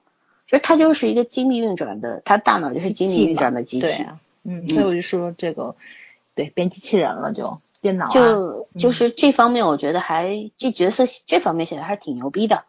但是呢，我就是就是我觉得他的牛逼体没体现好，就是你所有的推理变成定论的时候，这点说服不了我。但是我觉得他那个他那个推理的过程路子是对的，但是那个细节不行。就是说他推理完之后，你应该运用情节去去展现这个，去铺设去去印证它，对吧？你要你要给我们这样的观众，嗯，对他不是背锅，他就锅就是他的。嗯，对，野炊 是，然后呢，就是觉得说，呃，反正导演的定这个罪我们已经给他定了啊，但是呢，还有呢，就是说他让我这个剧让我有比较不舒服的地方呢，虽然台词很棒，女主台词也很好，包括女主台词，其实任何人台词都很好，嗯，你知道吗？但是呢，他他的那个展现方式就是刀逼刀，你知道吗？对对对对。他没有所有的，我觉得台词，我就说这个剧整个是扁平的，全部摊在面子上给你，是都通过台词给你，还不是摊在面子上。他现在就是一个碎片，碎片形式的，就是没说有点像潘神的迷宫那感觉。哎呦，你可别这么说，潘神迷宫拍的比他好多。不是不是，我说那个感觉就是个潘神的迷宫，就是那种形式，全是碎片。我不是说那个片子造型。嗯嗯嗯，他他没有这这也不能说。潘神的迷宫，我觉得它不算迷宫，迷宫是有很多岔口来回走，它这属于森林，森林里面起雾了，迷迷路了，你就在原地打转。我觉得它没有超出过特别大的一个圈儿，跑到圈外面去一个未知的领域，它没有，它所有领域都在已知里面。我觉得它还是有的，它在不停的在走，不停在走，走一条路试错，然后接着再换一条路，再试错，就是一直在这样。现在。我是这样理解《秘密森林》这个剧名的啊，就是君君刚才说的是说，你刚刚说的，你再重复一遍，《秘密森林》是 什么意思？不是，就是像一个我我的意思就是说，它这个秘密森林的感觉就给我像一个碎片拼图一样，嗯，然后我在这里面打转，我想出去，然后里面就会有各种各样的线索，然后你好像觉得这儿能出去了，然后你你你就不停的尝试，但是根本看不到，还是很茫然，看不到到底哪个地方是你对的方向，一动迷宫。你不是移动，它就是就是很茫然。不，我我是说特别像那部电影《移动迷宫》，八个考没考到试一试。对，就是就是全部是扁平碎片化的扔在那儿，然后你也不知道到底应该是怎么去去考虑这个这个出口和和方向问题。嗯，我对这个剧的剧名，咦？啊不，我就早上的说法忽略不计了，不用说了。然后 我对这个剧剧名的这个理解是这样，我跟你说弄不好就我猜对了呢，还行，你第三个说。我觉得他的那个 比较浅的一层意思是权力的森林，就是所有人都在，如果是好像所有人都在捍卫同一种权利，但是所有人都是在各自为战。你看每个人都是，你看他第六集的时候就台词中展现，就是说每个人都有一个对手。对吧？每个人都为了自己的目的，其实是。但是我觉得比较深的那层意思是什么呢？呃，他现在他的这种碎片式的全都扔一地，对吧？就鸡毛一地。对。他的他很像你，如果你你俯瞰一个森林的时候，就是那个树木就是乱七八糟的长的，嗯。对，但是呢，又你也知道这个下面是一根一根一根长的，其实虽然没有什么秩序，但是它就是。一颗一颗隔的还蛮开的，嗯对，它密密匝匝，但是还有自己的那个规则在里面。然后呢，底下是盘根错节，对吧？大家可能就纠葛在一块儿这样。对。然后呢，它所有的线路的那个探索，它所有的线索在往外扩，就像森林当中一条条小路，那个路不是人走出来的，就是就是你在森林里面穿来穿去，对对对，嗯，碰巧走过去，还有就是树与树之间的那种间隔之间，你从里边穿过去，就是说这个剧到目前为止给我的感觉就是这样。对，他他其实可能并没有要着重去讲一个什么东西，但是呢，他就是要把所有的东西最后穿成穿成一一个结果而已。一串吗？对。可是我就是比较质疑他有没有穿起来的能力啊。能力。对。别最后看出来成伐木场了。对我我不希望就是到最后编剧或者导演没有能力去一个没有能力写一个没有能力去拍的时候呢。浪费了一堆好东西，对他可能真的就反不成躺平了。这个也是边拍边播，对吧？都是我我不知道现在编剧写到什么程度，因为我觉得像假使要请动曹叔和裴斗娜的话，我觉得这编剧这个剧本应该写到挺后面了。对，而且架构它整体的架构人设应该是已经很所以说呢，我其实还是对剧本是有期待的，但是我对导演没什么信心，就是这样。嗯。嗯，也可能是导演想画的墨太大了，哎呀，其实导演手法太乱了，跟跟跟画跟画饼没关系，他没什么能力画饼吧，应该说是。嗯，唉，对对对对，曹树也是真爱。对我发现这个导演对男性演员都是真爱，他很少特写女女性演员。哦，我还有一个槽点，有很多人啊说这个剧可以媲美美剧。耶，呃，尤其 有人说很很像那种 CSI 呀，啊，什么犯罪心理啊什么的，能哪都不挨哪。我我觉得确实有相似之处，是为什么呢？就是说美剧里边，你看他们一集一个案件，基本上也是 靠刀逼刀刀出来的嘛。嗯。现场瞄两眼，他就知道对方在哪儿，那个到底是什么毛病。老三，这个就是摸着良心说一下，绝对没这么严重，他也有。判案那个判断错误的时候，也是提出了很多个选择，只不过他给出专业意见的那个选择往往都是对的，是这个。但是美剧绝对没他这个严重，一猜一个准儿，其他任何选择都没有，这是嗯没有没有。但是你你这方面的美剧，你看看的肯定跟我不是同一部剧。我跟你讲，我看 CSI 就是让我看不下去的原因，就是他每一集哦，CSI 我没看，对，他这个组到这个地方看一下现场，然后做了这个。呃，解剖啊，然后验了子弹啊，什么乱七八糟一系列事儿做完之后，他们就知道。CSI 我觉得，就 CSI 本身来讲，美国警察没啥存在存在意义。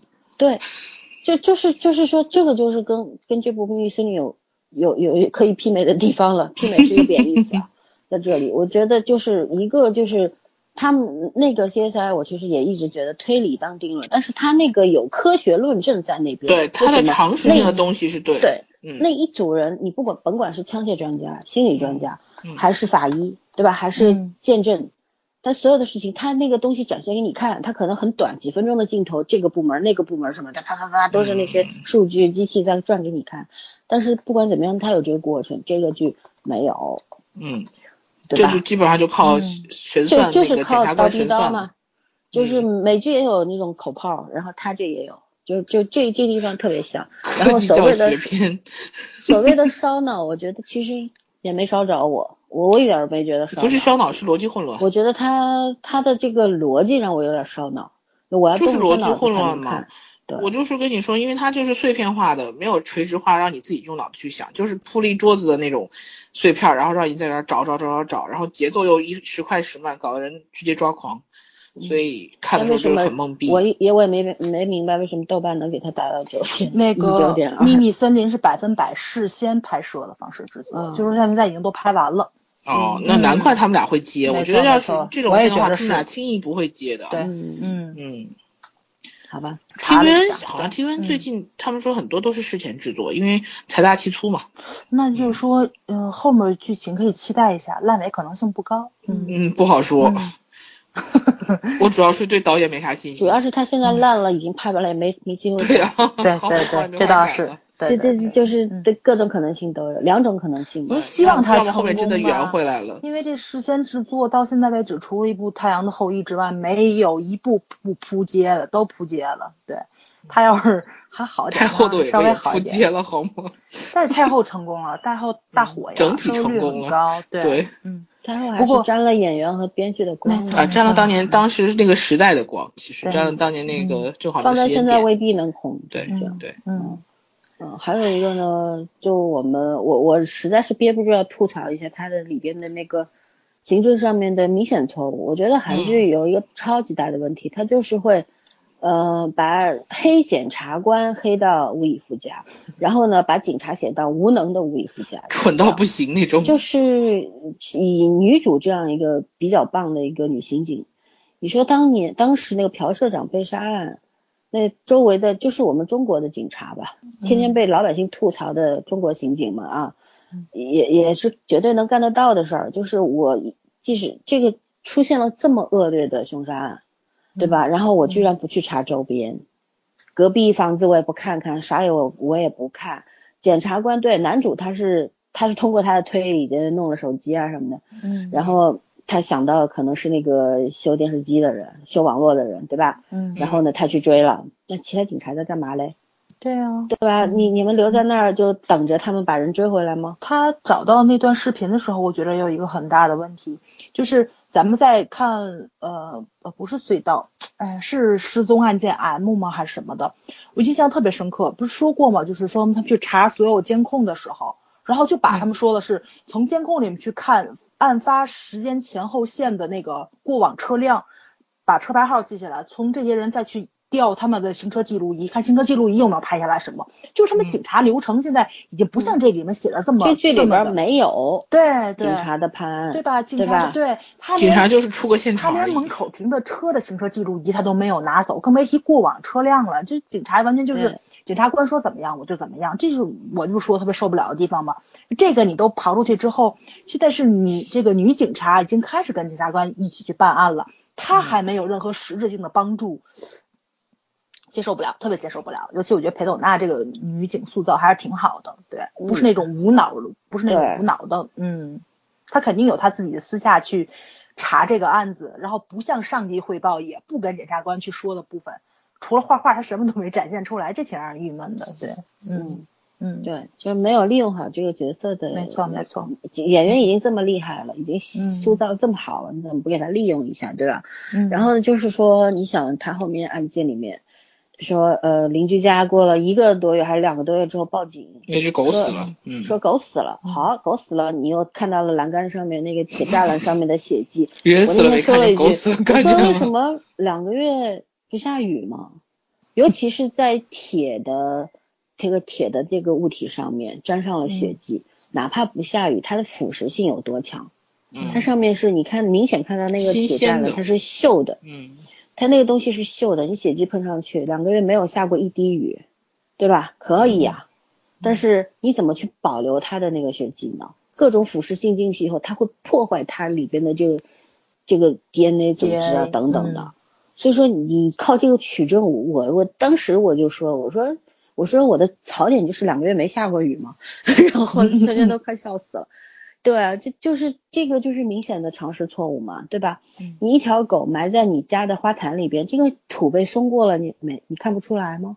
嗯哼，关键是这个狗死了，为什么要出出动一个这么高职位的女警？对，她属于刑警？普通的警署的就行吧？她是对对对，她是那个叫强力班哎，她是强力班，就是重案组哎。嗯，对不对？为什么要找他去？专案组没事就抓一只狗。就是就是说，他的那个案件的那个联系中间是要靠一些线索去联系的，但是他这个线索给的特别的低低级。低级，嗯，呃，这这个反正我对豆瓣这个九点二我是不服气的，我觉得这豆瓣九点二是给了曹曹曹承佑和裴斗娜。打到这个七点五到八分，我觉得还可以。对，最近的片儿还好吧。我今天还特地去豆瓣看了一些评价啊，我觉得他们呢就是看的不全面，就是我们看的槽点，他们就主动避掉了，讲的都不是这些，讲的就是这个剧好。我真的觉得最近有些韩剧在中国做营销做的很好。嗯，嗯，就是不管片子实际质量怎么样，那我就放心了，我们不会看不嗯，就到突然。嗯突然，因为这个片子从它出来，我知道他俩接这个片子，然后到类型题材，我就觉得这个片子我还是期待的，但没有想到会演到前两就集的时候，这个分数口碑就都出来了吧当？时《太阳的后裔》出来前期也没有这么多的文章对啊没，错没错没错，演完嗯两集，然后就一堆打高分了，说这剧多烧脑。我心想说，毛线头都还没看完呢，你这这剧有多烧脑？就是烧脑，就是看不懂才烧脑嘛，看懂因为看不懂，所以就。可以打九点二嘛。呃，可能大家觉得演技好，那我们好多抗日，那我们好多抗日神剧，我能打到九点五以上。嗯，呃，反正我觉得这个这个剧呢，就是可看，我还是挺好奇的，他后面十集要说什么。是，就是他嗯拍到第 只有我第四集之后，没有，他前三集、前两集就是在墨迹、墨迹、墨迹，前然后第三三集都在墨迹，第前三集开始四集，我是看到第四集结尾的时候，突然有点转折感了觉了，第四集他突然开始有有有方向了，就前三集都在，如果作为刑侦剧来说，简直是不知所云，竟然还给那么高分儿。嗯，然后到第四集，他突然转方向了，我当时就说：“我说，哎，原来这个不是信号，这是人民的名义嘛。”我说，要照这个方向演下去，那还能看一看。那就是个就是就是韩国也很少会这么直白的东西全摊开嘛。嗯老孙他说第四集就好看了，然后我没说好看啊，我说第四集能看了，对有对能看了啊，对对对就是说嗯相对来说不会这么的那个，不算好我？其实你知道，我是一个刑侦剧的爱好者，对吧？对我美剧的那些我很排斥，是因为我知道破案没那么容易。嗯，美剧已经被打脸了嘛，这这个访美对访美的学生被杀，反正蛮沉重的一件事情，但是但是确实可是你得承认，美剧可以当科普去看，它讲专业东西会比较多一点。你就把它当成科普看没有问题，对，就把它当科普看嗯。但是有一些有一些东西可能也是，我觉得还是还是洗脑吧。嗯，嗯，嗯，这这倒没有，反正我全虽然世界人民都觉得美国警察特别牛。对对对，我看这么多，我也嗯就绝对没觉得是洗脑。我也没觉得很牛，因为我觉得它只不过是艺术形式，它把它缩短到这个集数里面了。我没一直没觉得它很容易。因为美剧它是嗯工业化的它流程化对，对它一部剧已经很完整了。它有一集东西里面，可能他每他这个团队十五个人，十五个人写这一集，它的内容当然可以精炼到，没错，就是没有多余的部分嘛。对对对，所以我就说我幻想部分不多，我没觉得洗脑，因为 TVB 的片子其实节奏也属于快的，TVB 我觉得科普性也也挺高的。就我刚才跟早对吧？对儿说嘛，我说咱们的重案六组其实也很好看，就是也是节奏很快、很明快的，就他没有说给我传达一个这个误读的这个上面这个观感上去走，因为我觉得刑侦剧就得节奏快，对我从头看是就是这样觉得，但是确实不排除别人会觉着。哎呀，美国很伟大，那么警察很厉害，人家那个法医像你这么有理智的观众不多，你知道吗？不多，对对对，嗯这得承认，挺多的，我们没看那儿，嗯对吧没没没有那么多人。我们电台听众都挺有脑子的。其实我当时就是我从什么时候觉着就就是每个人观感不一样，从《战狼》开始，就看完《战狼》之后，我就觉得就就有点儿就个人英雄主义嘛。但美国大片不都这么拍吗？一堆人骂啊，就不说骂吧，那意思就是说什么，说是那个。呃，警察这么牛逼呢，中国得怎么怎么样？我说，哎，你们从小看好莱坞大片起来，这种个人英英雄主义不应该接受起来，很天经地义的吗？尤其那人家喜欢，人家喜欢崇洋媚外，你有什么人？家就觉得高高壮壮就有安全战。狼拍的还没有国外那个 更过分吧？我觉得老外那种咣拿一枪出来都不带躲的，你知道吗？就大刘在他身边过去，人没事儿，这都这么战狼也假了是啊。，重机枪打成那样，一大红，什么事儿都没有，这对是挺但但挺该骂但是的。他真人进电影，他真人进医院了，对吧？对，就是就是相对来说，我觉得还没有特别过分的那个什么了。但是我觉得还确实是这个，就是文化输出上已经给一代人去洗脑了。很多人都觉得美国这样很正常，中国就不能这样。所以所以嗯，还是有些问题得区别对待吧。嗯嗯嗯嗯，反正咱们就目前六集，咱们就说这么多吧。其实这个剧呢，我觉得不需要太大的脑洞，走向呢基本上不会太不会搞得很出乎意料。嗯，是它其实主要的就是要讲，它给你一个明知的走向也可以，但是它要展现的是细节。我是嗯希望这个细节它有说服力嘛。比如说结尾要好的话，咱还要再开一期是吧？呃，我觉得这个剧一一一定会再开一期的，Oh my god！我不想看了。那不行，你得知道，就这不要带不要抱以嗯成嗯见的去看。我我不是抱有成见，是他所有设的迷局我没兴趣知道，就就跟被告人感觉还不一样。跟被告人，电台的主播要有责任心，我就是我就不能凭个人喜好。我就说你们如果说还要做节目了，那我就追一追；要不做，我不打算看。你这个你也不用一气儿看，跟我们一样一周两集这样追下去，可能会好一点。他一周两集更没时间好吗？对，我就我我我还是到结尾一气儿看吧，因为我觉得一周两集的话可能会忘掉一些细节。嗯嗯，就是。嗯，我我觉得可能我们跟很多观众唱反调了，就是很多人觉得这句特别好，我觉得是还可以，谈不上特别好吧。打分也就七点七点五吧，不会再高了，目前不会再高。希望他能最后到八点。对，我希望他最后能到八分。其实我不介意他前面乱七八糟，就是说他做成这个样子，我宁可相信他就是故布悬疑，然后最后他只要圆上了，能说服我，我觉得就是一个好剧。就怕一直这么碎下去，我就。觉得他不会好，就是太对吧？我实在是不太懂，两集出来就一片叫好之声。这片子前两集真的好吗？我真的没看懂。就是我都忍到老孙说，老孙说第四集开始就开始有有有雏形会比较好看了嘛。我到第四集结尾的时候，我都没有特别迫不及待去看第五集。我最后想的是，啊，好两集看完就完了。我是抱这种心态去看。我真我是从第四集开始觉得，哎。这个剧换了个方向，终于不不不落俗套了。因为我觉得，如果你找了一下这么牛的演员，然后来演一个又是警察破案悬疑，不管你。本子编的有多好，套路已经形成了。就是韩国这半年太多这种好剧了，你知道吗？这个类型的，嗯，你还在这条类路上打转，你能你能做出多特别的东西来？我已经不抱期待了。然后突然他这个方向一转，我觉得，哎，这个倒还蛮有趣的。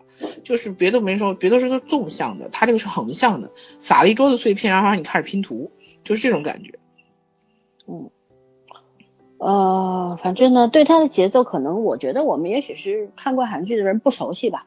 然后会有会觉得比较膈应，也有可能性，因为可能这个问题并不是只出在剧上面，也有可能是我们错了。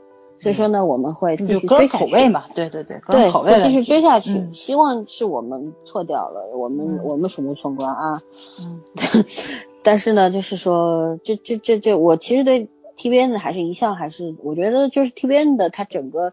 他的班底，然后他的这种投资等等，不错的。对，所有的东西加上去的话，就是就像我上次说，好的导演和编剧，他如果说随便拎出来一组，他他像 TVN 的随便拎出来一组六分以上是没有问题的，所以你不会担心他不及格。嗯，但是因为因为对他的期待很高，所以容易失望，这是肯定的。是，就反正我们也不能阻止公众号乱写。